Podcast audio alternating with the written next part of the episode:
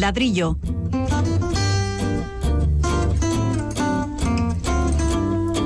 El programa divulgativo de Radio Vitoria dedicado a la arquitectura y el urbanismo.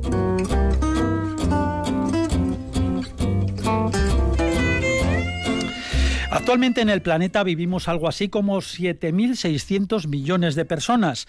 Migraciones, globalización, conflictos, cambio climático y abandono del campo son factores que empiezan a generar profundas alteraciones en las distintas sociedades. Y estas también afectan a la vivienda. Según la arquitecta Cristela Ruck, hasta final de siglo, hasta final de este siglo, se necesitarán 2.000 millones de viviendas. Y es que entonces la población mundial superará, según las previsiones, los 11.000 millones de habitantes. ¿Cómo serán esas viviendas? Muy distintas de las actuales. Bueno, hay que tener en cuenta que en el último siglo no han cambiado mucho, pero hay que tener también en cuenta que ahora las transformaciones se suceden a velocidad de vértigo. Tal vez nuestros colaboradores se atrevan a ejercer de visionarios de lo suyo, el futuro de la vivienda.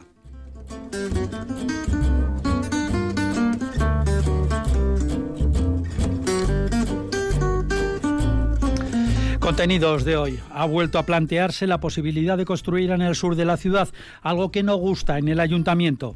Luego un escándalo urbanístico. El matrimonio líder de Vox, Monasterio y Espinosa de los Monteros, vendieron en Madrid lofts sin licencia ni permiso de habitabilidad. Y eso nos sirve para plantear qué hay que hacer aquí en Gasteiz para convertir una lonja en una vivienda, en un loft o una vivienda. Eso sí, de forma totalmente legal. Y los restos de Franco ya no están en el Valle de los Caídos. ¿Cómo son las tumbas y los panteones de otros dictadores? Charlaremos con la profesora Rosana Alija, coautora del libro titulado La muerte del verdugo.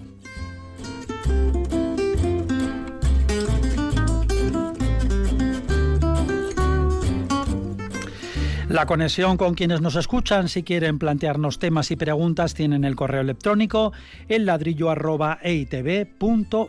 también el WhatsApp de Radio Vitoria 656-787-180 y el contestador de la emisora 945 01 25 50. Los habituales colaboradores del programa ya están en el estudio, son los arquitectos y urbanistas. Pablo Carretón, bienvenido. Muy buenas. Y Fernando Bajo, lo mismo, un saludo. Buenas. El área técnica es labor de nuestra compañera Estíbal y Gonzalo. Les habla Paco Valderrama.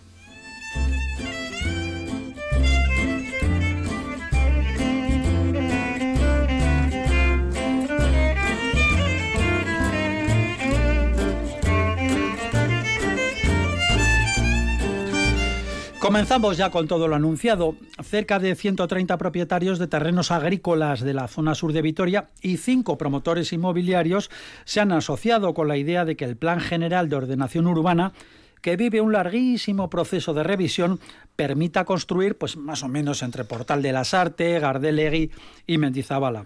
El ayuntamiento dice que no es, que su destino será ser zona verde. Incluso Euskal Herria Bildu ha pedido que el Pleno Municipal se pronuncie en contra de levantar más viviendas entre Olarizu y Armentia y de recalificar terrenos de uso agrícola a uso urbano.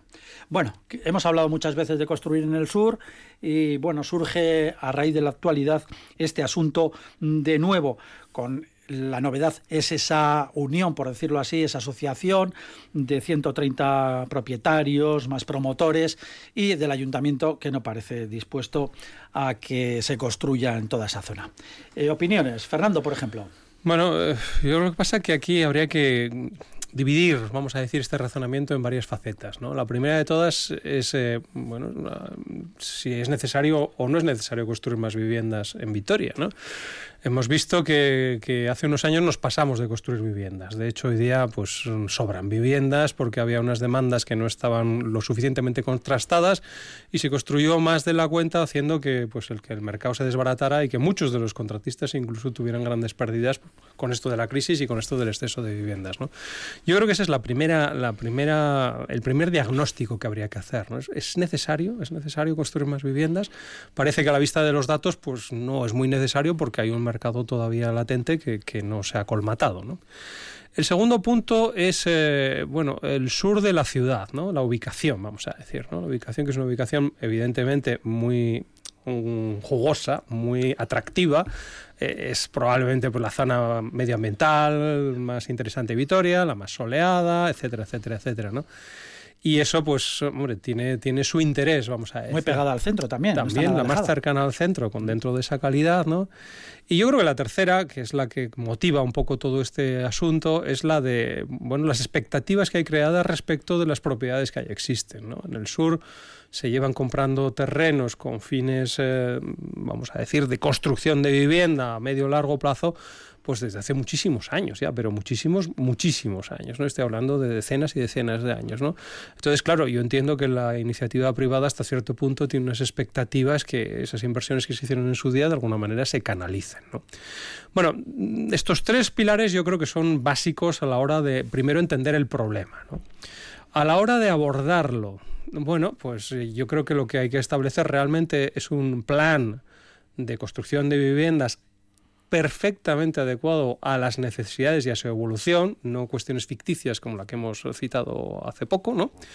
Y segundo, eh, bueno, evidentemente las expectativas que había con los promotores, pues igual no tienen por qué estar ubicadas exactamente en aquellos lugares en los que compraron el terreno. Es decir, si hay lugares donde todavía se puede construir y no se ha construido, no sé si tiene mucho sentido abrir más suelo, para satisfacer estas, estas expectativas que pueden ser satisfechas en aquellos lugares en los que se ha urbanizado y no se ha construido. O sea, permutas, cambiar Evidentemente. Bueno, algo parecido, vamos a decir, ¿no? Sí, sí. Pero estamos hablando de parcelas que son eh, de uso agrícola.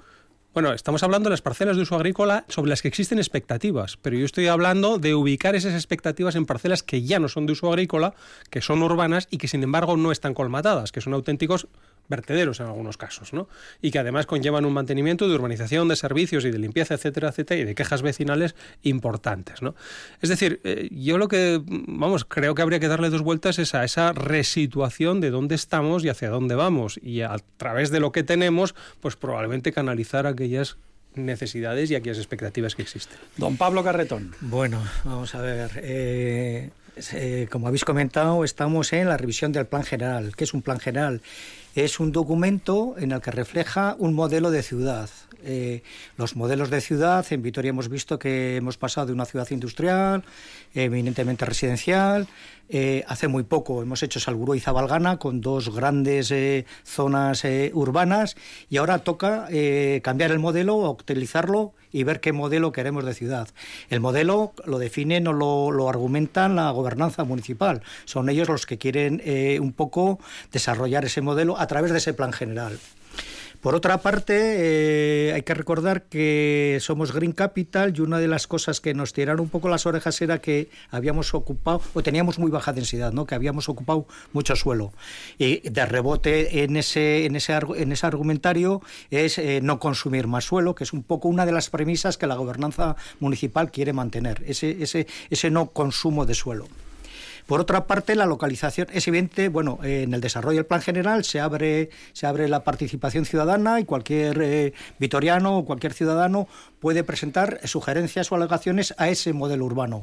Por lo que parece, eh, hay aquí este colectivo que presenta una alegación, una sugerencia, diciendo que estarían interesados en, en, esa zona sur, pues, pues que haya cierto, cierta capacidad residencial. Eso es una, una sugerencia que, que la gobernanza municipal la tendría que analizar. Por otra parte, es que en el sur ya tenemos tres sectores que todavía no se han desarrollado. se están construyendo, de todas formas. Lo que, sí, y en concreto, por ejemplo, el sector 16, Bosque Armentia, tiene 248 viviendas con capacidad que todavía no es.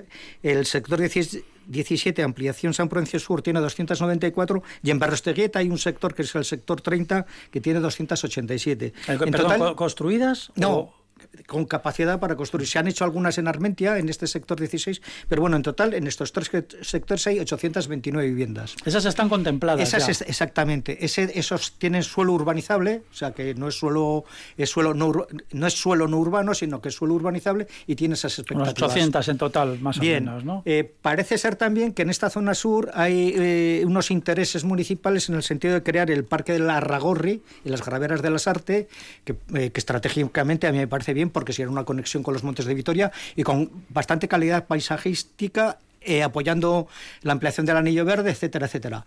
¿Qué sugiero o qué entiendo que puede ser? Eh, yo creo que tienen que llegar a un convenio urbanístico, sentarse en una mesa los propietarios o los eh, interesados en, este, en esta forma de, edificar al sur, hablar con el ayuntamiento y entonces crear ahí eh, pues, un convenio, una permuta de edificabilidad, que decía un poco Fernando, esa edificabilidad que ellos, ellos prevén, pues igual dársela en otros sectores o, o, en otras zonas de la ciudad. El urbanismo está en ese sentido, es para eso, ¿no? es para, para llegar un poco a, a llegar a crear unas bases para que se contemplen los intereses los intereses de todos y sobre todo en urbanismo prima el interés general por encima del interés particular, ¿eh? evidentemente. ¿eh? Y bueno, pues ahí está, ¿no? Es el modelo de ciudad, se abre, está, se está desarrollando el plan general, con creo que van a presentar ahora el avance y no sé, es sentarse, dialogar y ver qué expectativas y, que llegan a un acuerdo. Porque decía Fernando que se han comprado durante décadas pues muchas parcelas agrícolas, ¿no? Con eh, posibilidades de decir, bueno, compro esta parcela porque sé que va, se va a construir aquí y bueno, esto va a ser un buen negocio. Eso es lo que ha sido siempre. Yo creo que ese es el mal, vamos a decir, del urbanismo en este país, ¿no? Que al final, pues las, las plusvalías, ¿no? De los terrenos no radican en quién los califica, sino en quién tiene la propiedad de ellos, ¿no? Pero bueno, yo creo que ese es un problema legal que va más, más lejos de todo esto, ¿no?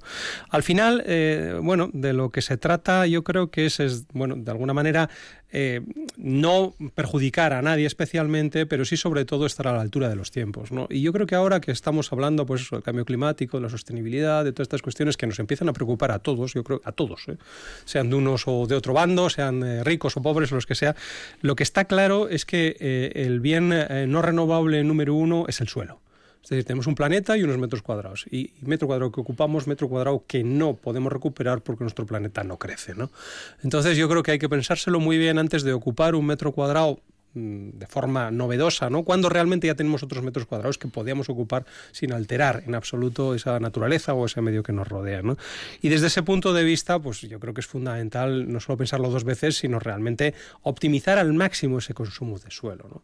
Se ha hablado también y en la, información que surge de todo esto, en los comentarios que existen respecto del, del, planeamiento, bueno, que se ha dicho aquí mismo, ¿no? En este medio, ¿no? Es que iban a ser, pues bueno, urbanizaciones de baja densidad, dos, tres alturas y tal. Claro, eso eso, es, eso hoy día es, por así decir, lo, lo más lejano a, las tendencias actuales en donde está demostrado que lo más sostenible es la ciudad compacta, la ciudad con densidad, la ciudad con cierta altura, la ciudad donde los comercios, lo hemos hablado muchas veces, pues tienen esa masa crítica para poder funcionar, en donde el transporte público y los servicios son suficientemente rentables porque tienen la masa crítica para poder funcionar, etcétera, etcétera, etcétera. Yo creo que hoy día hablar de dos, tres alturas y de bajísimas densidades y de condominios, pues no tiene mucho sentido porque está demostrado de que eso ha sido lo más insostenible del mundo y los problemas que ha generado han sido tremendos. ¿no?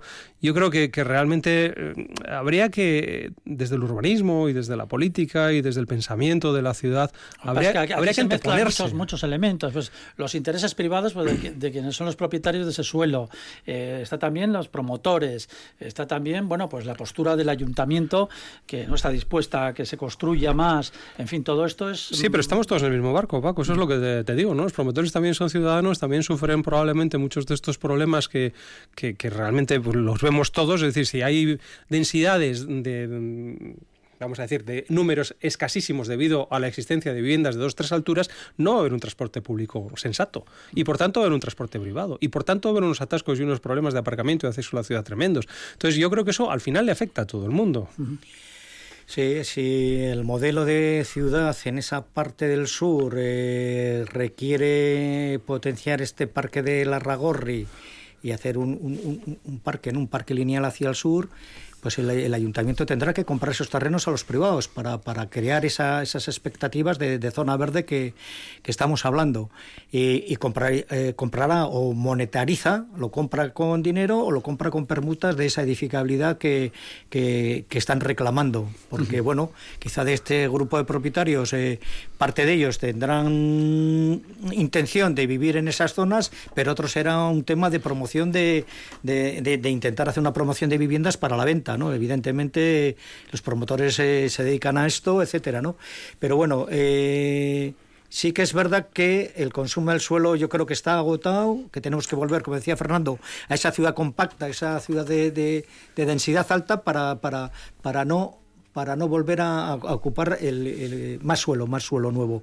Y máxime cuando ya he comentado que en baja densidad tenemos 800, 800 y pico viviendas sin 829 viviendas sin construir. Entonces, pues bueno, ese es un poco ver en el plan general nuevo, en este avance, pues eh, empezar a, dialogar y ver y ver, ver qué se hace con esa por, parte. Por cierto, hablaban ustedes de densidad, de aumentar la densidad. No sé, recientemente han pasado por Bilbao, pero es tremenda la densidad de esas torres que se están levantando de, en pleno centro de 30 pisos. Las torres de Arellano, sí, sí, sí, sin duda alguna. Unas torres imponentes, están prácticamente acabadas Sí, sí, pero bueno, que es que la verdad es la ciudad en la que nosotros estamos acostumbrados a vivir. Y no hay ningún complejo, el que están en el centro toma 30 pisos para arriba y... Pero, pero el, complejo precisamente está en lo contrario, en pensar que todavía pues, vamos a vivir en ciudades jardines y cosas de esas. Si realmente hoy el mundo ya ha demostrado que el modelo más sostenible de vivir es aquel al que estábamos acostumbrados nosotros. Y sin embargo, el del adosado, el del centro comercial en el extrarradio y todas estas cosas es el más insostenible del mundo. Entonces, yo creo que lo que no hay que arrepentirse y lo que no hay que sentirse es vergüenza, desde luego en absoluto, por estos modelos que amplían la densidad y además hacen la vida De, vergüenza, nada en absoluto. No, no, no, no, pero aquí todavía pensamos viviendas de dos, tres alturas, ¿no? Parece como, pero que no, pero si, si estamos en el modelo contrario, si eso ya está eh, incluso fuera de lugar. Eh, prueba de ello es que, por ejemplo, los sectores que he comentado en el sur, de Armentia, San Prudencio y Rostegueta, no se han desarrollado. Llevan aprobados llevan ya casi 20 años, desde el año 2000, 2001. Y no se han desarrollado, ¿por qué? Porque no hay demanda. no hay demanda. Si habría una demanda, una presión eh, de compra, de compra de vivienda unifamiliar, pues seguro que se hubiesen desarrollado. Hay otro sector también en eh, el Orreaga Arcaute, también, que es el sector 19, que está sin tocar. Entonces, ¿qué pasa? Es que no hay demanda. Si no hay demanda, pues... Incluso hay pues muchos pisos vacíos, Alburizo, Valgana también. Eso es a lo que vamos. Es decir, no puede haber pisos vacíos o solares urbanizados sin edificar y de repente abrir más suelo, por si acaso, ¿no? Porque eso es un gasto además insostenible para todos los ciudadanos. Bueno, pues un tema apasionante que cíclicamente viene aquí al ladrillo, al hilo de la actualidad o no de la actualidad, el análisis del desarrollo de parte de nuestra ciudad de Vitoria-Gasteiz. Seguimos en el ladrillo.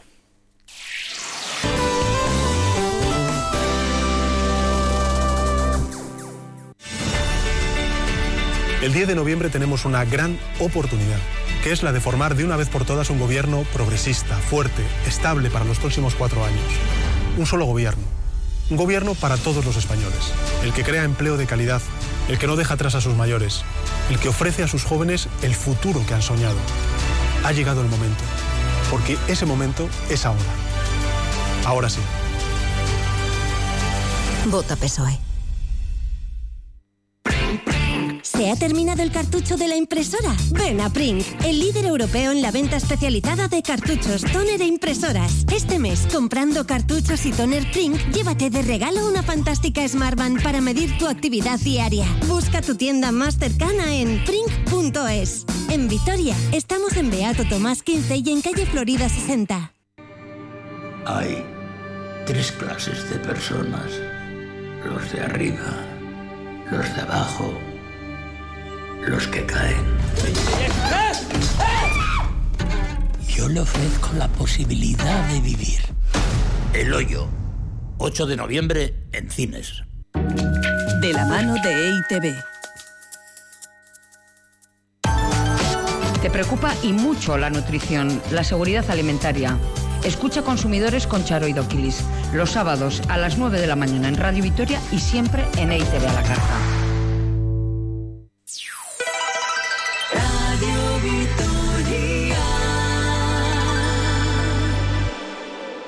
El ladrillo, el programa divulgativo de Radio Vitoria dedicado a la arquitectura y el urbanismo. Bueno, pues aquí seguimos. Después de 44 años, finalmente los, los restos de Franco han sido sacados del Valle de los Caídos una gigantesca construcción que ha servido como panteón honorario. La operación de desalojo y el interminable debate nos ha llevado a plantearnos cómo son las tumbas, panteones y mausoleos de otros dictadores. El último caso es el del mausoleo de Robert Mugabe, que gobernó con mano de hierro Zimbabue durante 37 años y que ha fallecido recientemente. Son edificaciones que despiertan la curiosidad y no solo de los arquitectos. Saludamos a nuestra invitada, es Rosana Alija, profesora agregada de Derecho Internacional en la Universidad de Barcelona y también coautora del libro La muerte del verdugo. Rosana Alija, buenas tardes. Hola, buenas tardes. Lo hemos visto muy cerca con el asunto del Valle de los Caídos. Cuando muere un dictador, el país se encuentra ante una especie de patata caliente, un marrón que diríamos en la calle. Lo has descrito perfectamente. Esa es la situación que se plantea. Es qué hacer con el cuerpo de alguien que ha cometido graves crímenes y que mm, para unos es un héroe, para otros mm, es lo que es, un tirano, y por tanto, ¿qué hacemos con él? ¿Dónde lo ponemos? Pues eso, ¿qué hacemos con él y dónde lo ponemos? Esa es la pregunta. Sí, esa es la pregunta y, bueno, las soluciones son muy variadas, la verdad. Pues vamos a poner algún ejemplo. Bueno, eh, o el que a usted a usted le, parezca más más interesante. Mm, quizás el más interesante era el caso de Franco, ¿no? Eh, ese inmenso mausoleo que que se construyó. Hay posiciones encontradas. Eh, yo creo que él sí ya tenía programado que pudiera ser allí, si no es raro que se hubiera dejado un espacio, ¿no? Como eh, para ubicar sus restos. Pero hay opiniones encontradas sobre si ya ah, tenía pensado que ese sería su lugar de eterno descanso, cosa que finalmente no ha ocurrido, por suerte, o ah, fue algo sobre, perdón, fue algo sobrevenido. Eh, equivalentes a esa situación, desde luego, en el ámbito europeo no tenemos y que terminen en el espacio público, como es el caso de Franco, en un lugar público, pagado por el contribuyente, eh, es el único ejemplo, digamos, en, los países cercanos. A mí me gusta contrastarlo, de hecho en el libro que comentabas es un poco lo que hago con el caso de Pinochet, que, que él vio el Valle de los Caídos y se enamoró de esa propuesta. ¿Quién, Pinochet? Sí, Pinochet un lugar inmenso, un mausoleo. Era, era el Valle de los Caídos o el Panteón en París de Napoleón, su modelo a seguir como, como lugar de eterno descanso. Y, y empezó a diseñar un, un panteón en el Cementerio General de Santiago. El problema es que para cuando él se muere, eh, sus crímenes ya son muy conocidos, él ya ha sido objeto de, procesos judiciales, de procesos judiciales abiertos contra él, está eh, en arresto domiciliario. Y por tanto ya no es esa figura todopoderosa que había sido originalmente. Y se asusta ante la posibilidad de que pudieran de que sus restos pudieran ser profanados con lo cual eh, le dice a la familia que no lo entierren en el mausoleo que había previsto y que quemen sus restos y finalmente termina en una propiedad privada en una finca que tiene la familia por tanto fuera por así decirlo, de, circulación ¿no? del espacio público. Es un caso interesante para comparar. Sí, eh, los dictadores latinoamericanos en este sentido parece que han sido más modestos ¿no? que, que otros dictadores, en, ese, en el sentido de fabricarse o de construirse con dinero público pues enormes mausoleos conmemorativos. Yo no sé si es que han sido más molestos o es que les ha, les ha ido peor. les ha ido peor al final, ¿no? Les ha ido peor al final. Y yo creo que hay una relación directa entre, entre el lugar que ocupas políticamente en la escena pública en el momento en el que te mueres y dónde terminan tus restos. Eh, creo que hay una relación bastante clara y, el caso de los dictadores latinoamericanos eh, pues ofrece varios ejemplos. Por ejemplo, el, el dictador paraguayo Stroessner eh, terminó en Brasilia, en el cementerio de Brasilia, en, una tumba muy discreta y con mucha controversia porque la familia quería devolver sus restos a, Paraguay y, ese es un tema que, no se ha resuelto aún y, el gobierno no está por la labor. Eh, otro gran dictador eh, latinoamericano, Trujillo, tampoco está en República Dominicana fue donde gobernó, está en el cementerio del Prado, ahora es un vecino de Franco, o Franco es vecino suyo a partir de ahora. los miembros de la Junta Militar Argentina, eh, por ejemplo Videla o por ejemplo Masera, eh, están en cementerios públicos, pero con nombres falsos en las tumbas precisamente para, para evitar la profanación, que es uno de los grandes temores, ¿no? que, que sean perseguidos después de la muerte por, por sus hechos. Eh, Rosana, yo soy Fernando, uno de los colaboradores de este programa. Yo, vamos, eh, leyendo un poco y preparando esta, esta intervención y esta, bueno, esta reflexión, eh, uno le llama la atención la de vueltas que dan los dictadores después de muertos, ¿no? O sea, cambian de tumba varias veces, cambian eso incluso de país, cambian de situación. ¿A qué se debe esto? O sea, en el fondo, ¿no hay, no hay descanso para, para los dictadores o qué es lo que ocurre detrás de todo esto? Pues es lo que comentaba Paco al principio. Al final es una patata caliente y es un poco eh, el punto de partida del, libro que comentaba, eh, la tesis de la directora de esa obra, Seban Garibean, que es profesora en la Universidad de Ginebra, es justamente que eh, los dictadores, o los criminales de masa, si utilizamos una etiqueta un poco más amplia, tienen una vida después de la muerte.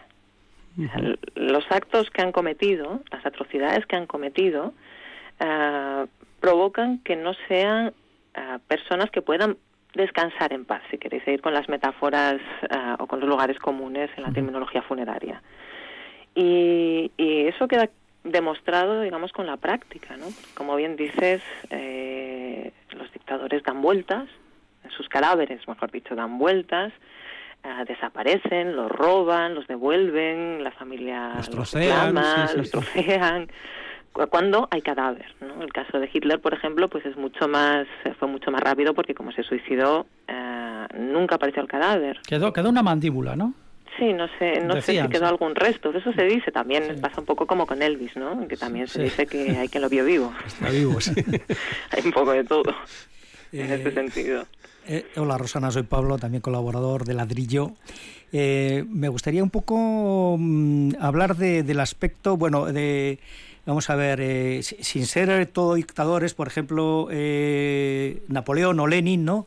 que querían sus monumentos o sus mausoleos en, el, en la ciudad, dentro de la ciudad, ¿no? Los inválidos en París y, por ejemplo, el mausoleo de Lenin en la Plaza Roja, independientemente si son dictadores o no, ¿no? Y es curioso porque el general Franco, el dictador Franco, se va fuera de la ciudad, se va al Valle de los Caídos.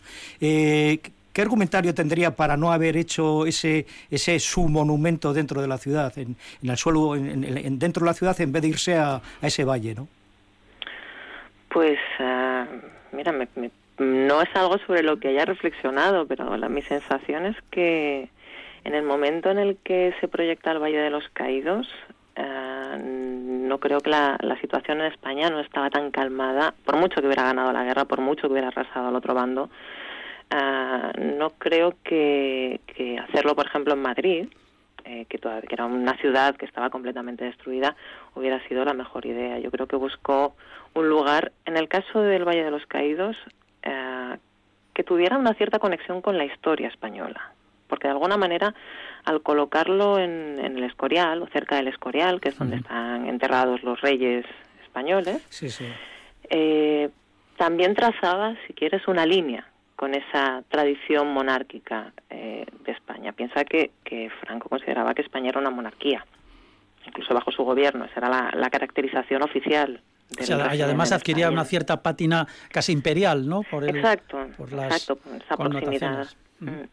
Eh, por cierto, hablando de, monumentos, no sabemos si usted lo habrá visto o no, pero uno de los que debe de llamar más la atención actualmente es el del padre de Kim Jong-un en Corea del Norte, el llamado Palacio del Sol, que debe ser algo increíble, ¿no? Sí, eh, no lo he visto. Ya querría yo ya tendría ganas, ya tendría ganas.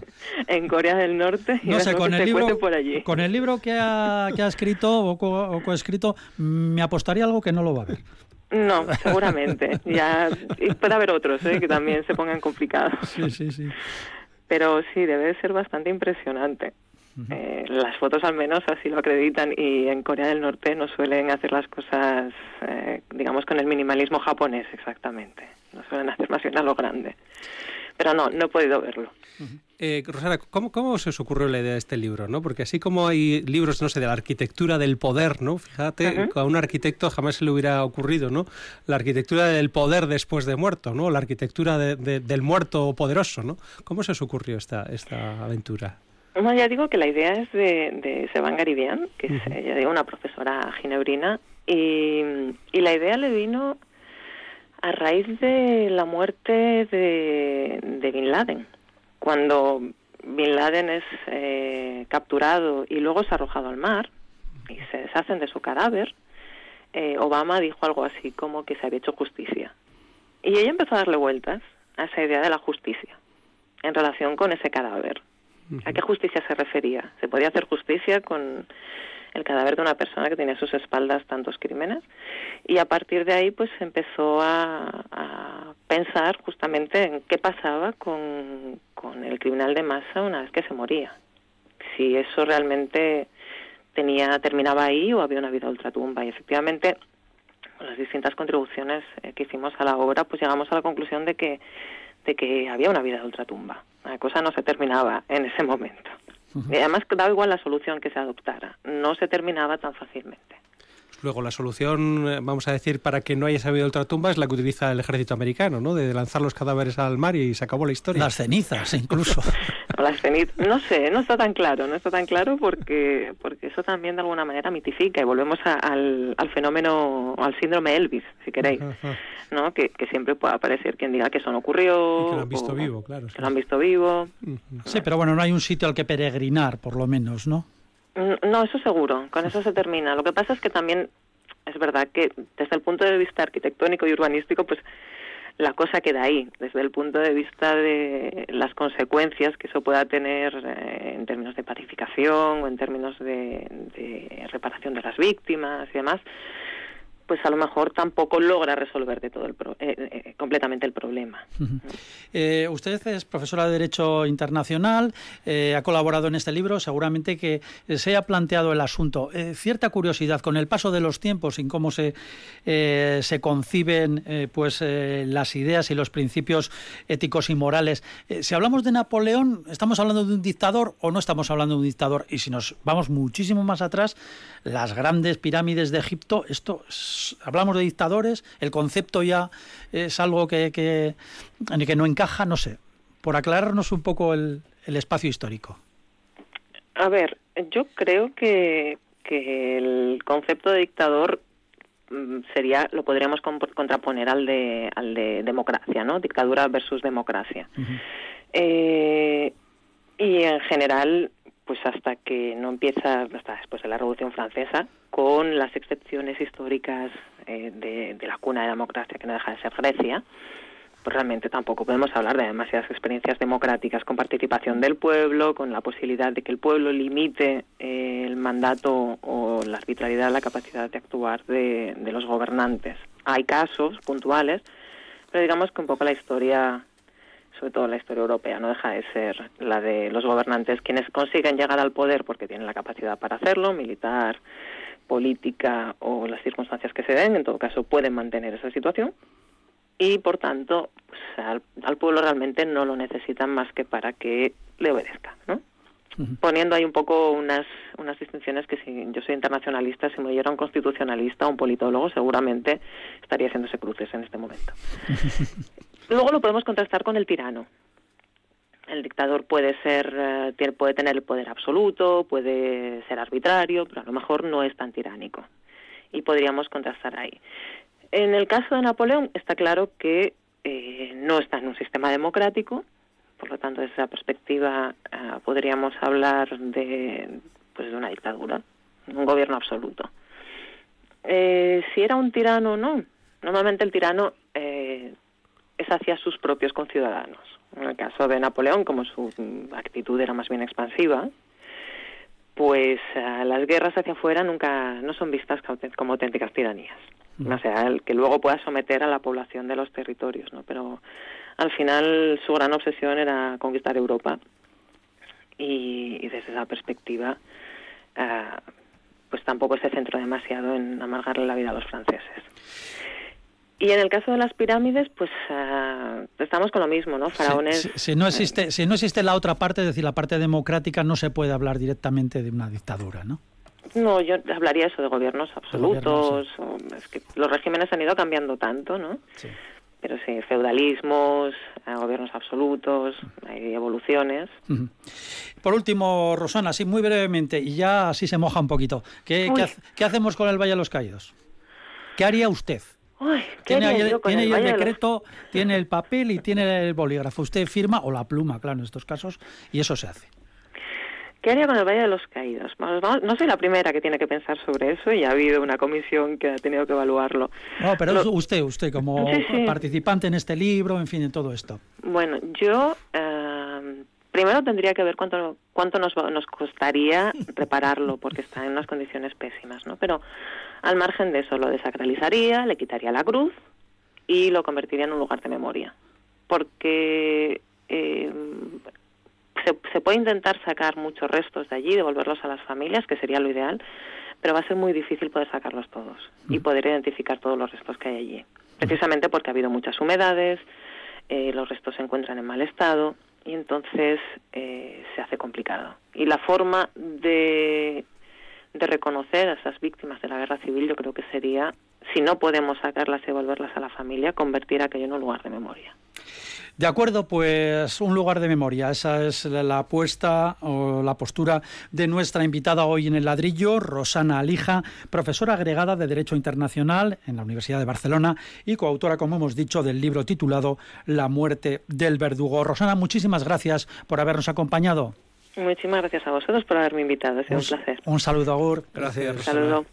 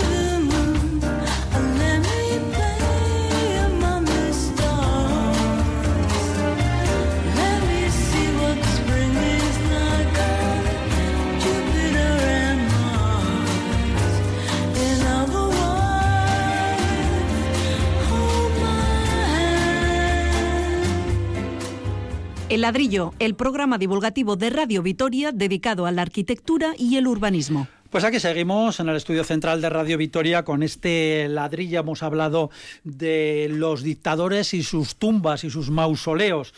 Eh, bueno, pues ahora hablamos de otra cuestión. Un escándalo urbanístico. Rocío Monasterio es líder de Vox en Madrid y es también arquitecta. Junto a su marido, promotor y también líder de la formación de ultraderecha, Iván Espinosa de los Monteros, Juntos vendieron entre 2004 y 2007 en Madrid varios loft sin permisos. Compraron una vieja fábrica sin uso en una de las zonas más interesantes de Madrid, en el centro de esa ciudad, y construyeron dentro varios loft. Los vendieron a buen precio, pero carecían de permiso de habitabilidad y sin los trámites para convertir el suelo industrial de esa fábrica en suelo residencial. El caso se repitió en otras ocasiones, por ejemplo, pues con un taller de coches donde hicieron lo mismo. Los compradores pues sufrieron un calvario según las investigaciones que se han dado que se han, aparecido en los medios de comunicación. El matrimonio vendedor alega que no, que no se comprometió a nada, que sus clientes ya sabían lo que hacían. Bueno, esta es la cuestión que nos sirve un poco para introducir el tema.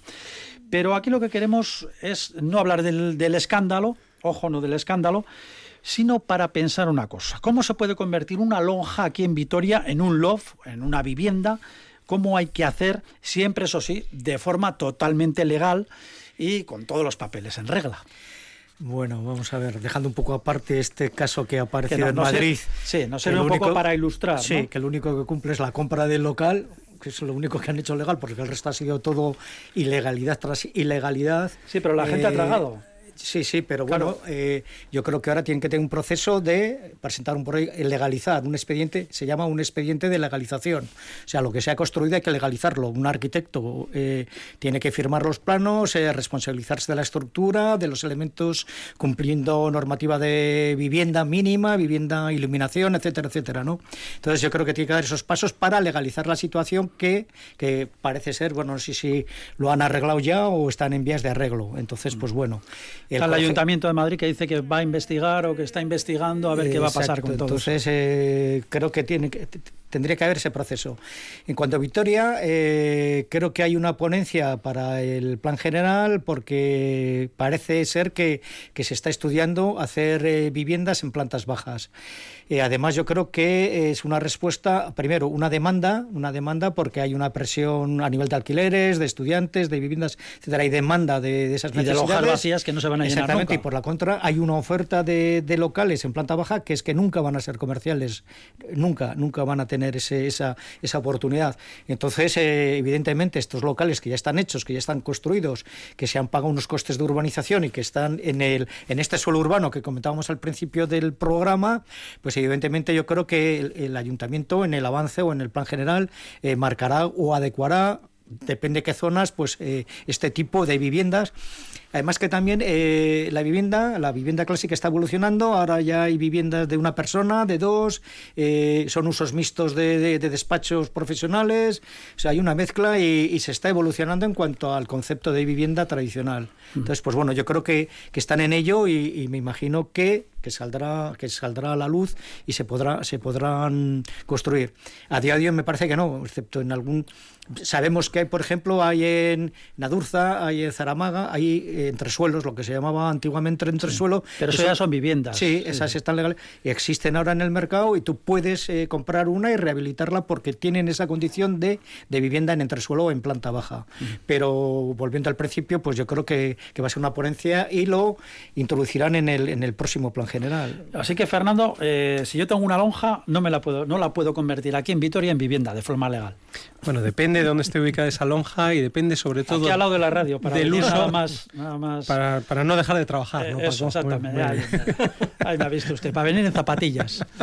Venga, una lonja. Eh, pues no, aquí no puedes porque, porque aquí no se permite. El problema, el problema es el, el, si el uso está permitido o no, más que que sea una lonja o que sea un primer piso o que sea incluso un sótano. Si, si el planeamiento... Pero se puede hacer papeles... A ver. No, pero una cosa es hacer papeles y otra cosa es que si el plan general lo permite, por muchos papeles que haga, pues no te dejarán nunca. Es como si haces muchos papeles porque quieres construir, no sé, un rascacielos, en, no sé, la Plaza de la Virgen Blanca. Otra idea. Pues no, no se puede por muchos papeles que se hagan. Entonces esto, esto es lo mismo. Claro, el problema es eh, eh, si el uso lo permite. Si el uso no lo permite, pues no se pueden hacer papeles o hay que esperar al cambio de planeamiento que lo permita. ¿no? Y yo creo que ese es el quid de la cuestión, en el fondo. Es decir, hay lugares en los que está permitida la vivienda en planta baja, es decir, las lonjas pueden perfectamente asimilar una vivienda, y hay otros en los que no está permitido lo que se llama el terciario comercial, que son las lonjas de, los pequeños comercios o de los grandes comercios, pero que lonjas que, son las que todos conocemos en planta baja, y, en otros casos las oficinas que pueden estar permitidas y otros usos. ¿no? Pero al final ese régimen de compatibilidad de usos, que así se llama todo este sistema, ¿no? es el que te permite o no eh, inscribir o registrar ese local como vivienda y por tanto enajenarlo como vivienda y por tanto venderlo al precio al que se vende la vivienda, que yo creo que el problema de fondo de muchos de estos aspectos es ese, ¿no? Muchas veces no es que es que no se deje vivir a la gente, porque los ayuntamientos a veces hacen incluso la vista gordas, ¿no? Si no molesta y hay gente que puede usar estos estos locales que los usen, ¿no? El problema es lucrarse vendiendo algo que no es aquello por lo que se vende, ¿no? que es eh, un poco el caso. Es decir, vender un garaje por una vivienda. Evidentemente no vale lo mismo un garaje que una vivienda. La vivienda es más cara. ¿no? Yo creo que ese es el verdadero problema. Y contra eso es con lo que, entra, lo que se ha luchado desde siempre y contra eso precisamente es con lo que el planeamiento y los ayuntamientos, eh, basándose en el planeamiento, han prohibido la existencia de viviendas en muchas lonjas. ¿no? Evidentemente eso es una tendencia, como se ha dicho, que está cambiando, que es lógico que la gente que quiera vivir en una planta baja pues pueda vivir en una planta baja sin mayor cortapisa que las condiciones eh, salubres, higiénico sanitarias que, se obligan al resto de las viviendas y ya está, no pasa nada más. ¿no? Pero yo creo que el problema fundamental aquí es el, cambio de uso o sobre todo el de no darse cuenta de cuál es el uso el que está escrito ese local para realmente dedicarlo a, vivienda. Sí, tenemos aquí un ejemplo en Vitoria, en la calle Sancho el Sabio, que fue precisamente el, proceso contrario. Eran viviendas en planta baja, las que daban, hay una, uno, de los, uno de los lados de la calle Sancho el Sabio, eran viviendas en planta baja y poco a poco se, se convirtieron en comerciales, donde está pues eh, los Manueles, el Chiqui, toda esa, toda esa calle, ¿no? Eran viviendas y con las necesidades... eran viviendas? Exactamente, eran viviendas, era eran toda, toda una línea en planta baja, eran todo viviendas. Eh, y viendo el cambio, el cambio el modelo de ciudad, que, que, esa calle Sancho el Sabio, cuando se construyen estas viviendas, evidentemente no tenía ninguna, ninguna función de comercial, porque no había allí nada, absolutamente nada, eran los años 60, y con el paso del tiempo eh, es, una, es una calle que tiene completamente una intensidad comercial fuerte. ¿Y qué hacen? Van pidiendo licencias para rasgar las ventanas, que eran unas ventanitas de viviendas de dormitorios, las rasgan hasta la, a la cota de suelo de, la calle y empiezan a hacer eh, locales comerciales. Y ahora es toda la calle es comercial. es el, sentido inverso de lo que estamos comentando, ¿no? De viviendas a, comercio, pero porque eh, la presión comercial eh, mm, eh, marca esas necesidades y esas soluciones a, esas partes, ¿no? es más, ya sería casi un poco no ridículo, pero estar en una vivienda en planta baja y tener una actividad comercial en, la calle, ¿no? a la altura de tu ventana, pues tendrías ahí pues una circulación muy importante de gente, ¿no? Entonces, casi la vivienda se quedaba ahí un poco sin esa intimidad ¿no? de, las, de, las, de las plantas altas. En cualquier caso, al hilo de esto, lo, que es importante es darse cuenta de que la ciudad es un, organismo vivo, ¿no? Y también se desarrolla, crece y se transforma con el tiempo. Y yo creo que eso es algo que, todos tenemos que tener en cuenta y sobre todo estar abiertos a ello, ¿no? Porque al final la la ciudad es, es, como la casa de todos, ¿no? Y lo mismo que hacemos reformas en nuestra casa de vez en cuando, pues porque necesitamos o ampliar o reducir o cambiar cualquier cosa, pues la ciudad también lo debe permitir. Eh, nos referimos, por ejemplo, pues a veces lo hacemos, ¿no? A esas referencias cinematográficas que tenemos en Estados Unidos, por ejemplo, en Nueva York, que viven en unos en unas zonas industriales tremendas, suben con unos ascensores eh, enormes, montacargas realmente, ¿no? Allí parece que todo se puede hacer.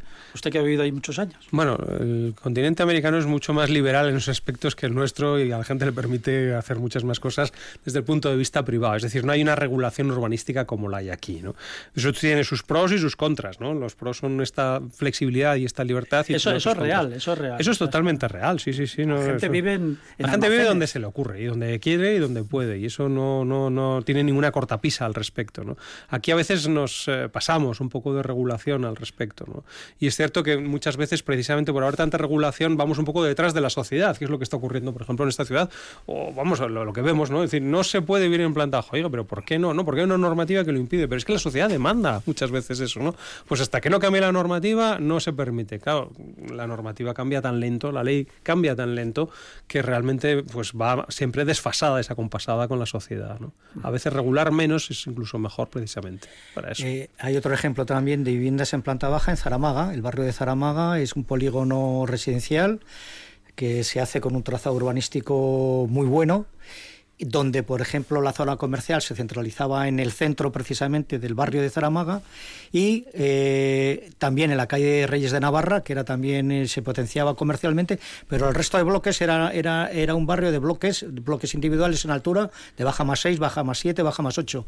Y también tenía viviendas en esa especie de entresuelo que estaba un poco elevado con respecto a la calle y que evidentemente no iba a ser nunca comercial, pues porque eran unas torrecitas que, que no tenían ese aspecto de ese uso comercial, sino que, que la, la, carencia de viviendas en aquella época que se necesitaban, pues hace que estas viviendas eh, se crean en esos entresuelos. Y a día de hoy están funcionando y vamos... Como eh, vivienda. Sí, y mm. tienen esa altura, es un poco... Tampoco tiene esa densidad de tráfico de, de, gente de por delante. En la Durza también hay, ¿no? Eh, la Durza no lo sé, sí. también, creo que también, hay... Entonces, pues bueno, ha, habido zonas que, que, ha funcionado y que esto... Y en cambio, por ejemplo, Sancho el Sabio, pues es un tema que, que, fue al revés. Eso es. Pero, pero fijémonos que todo Europa es así, ¿eh? Antes, vamos, cuando se viajaba menos, la gente se sorprendía, ¿no? Cuando iba a Holanda o a Dinamarca, ¿no?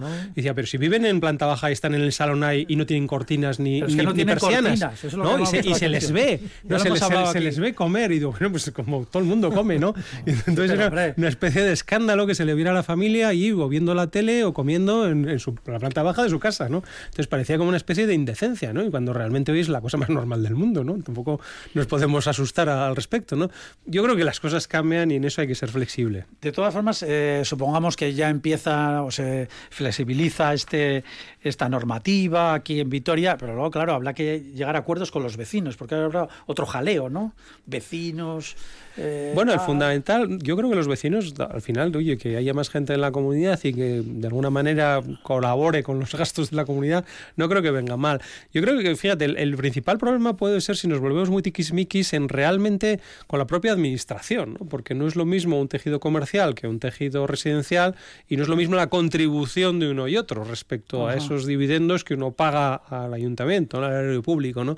Entonces, probablemente ese cambio de uso puede implicar o podría implicar ya veremos en qué acaba todo esto, en una distinta contribución. Y ahí puede ser uno de los problemas, ahí puede existir uno de los problemas. ¿Y hay fecha para yo esta ponencia? no sé, yo creo que va dentro del plan general, el nuevo plan general. Pues anda, que no llevamos tiempo con el plan general, ¿no? El problema es que habrá mucha gente que pierde la ilusión de vivir en una lonja a piso llano precisamente por el tiempo y por la tardanza. Y luego también pondrán condiciones, ordenanzas eh, con respecto a esa utilización de locales en planta baja pues eh, no sé, será por barrios, por zonas, por calles anchas, por calles que no sé, eh, eh, eminentemente comerciales, etcétera, ¿no? habrá una zonificación seguro en cada barrio, en cada zona. Entonces, lo estarán, lo estarán estudiando y saldrá, saldrá la ordenanza. Habrá un plazo de, sugerencias, de alegaciones, como puede ser el plan general, y con eso lo recogerán y aprobarán esa ordenanza de posibles viviendas, otros usos compatibles, lo que decía Fernando, otros usos en, plantas bajas. De todos modos, y volviendo a la, a la primera reflexión que hemos hecho hoy en el programa, ¿no? si se utilizaran todas esas lonjas que están vacías, para que la gente pudiera vivir en ellas. No, no habrá que construir nada más. Exacto, gastaríamos mucho menos suelo agrícola que rodea la ciudad y que es uno de los grandes eh, valores, vamos a decir, de esta ciudad. ¿no? Entonces yo creo que cualquier cosa que vaya en ese, en ese sentido pues debiera ser potenciada y de alguna manera acelerada precisamente para, para dar salida ¿no? a todo este tejido. Pues mire qué bien, como hemos empezado, prácticamente terminamos. Esto del ladrillo es una ley cósmica que une todos los temas. Exactamente, el yin y el yang. Mucho ruido, pero es mentira. Se aleja el humo, no queda nada. Y la mentira deja un vacío. Bueno, pues con el último disco de Kiko Veneno nos vamos en el ladrillo, nos vamos con el ladrillo y despedimos a nuestros compañeros Fernando Bajo, Pablo Carretón. Muchísimas gracias por haber estado con nosotros. Hasta el próximo programa. Un placer. Hasta la próxima. Agur, gracias a ustedes por escucharnos.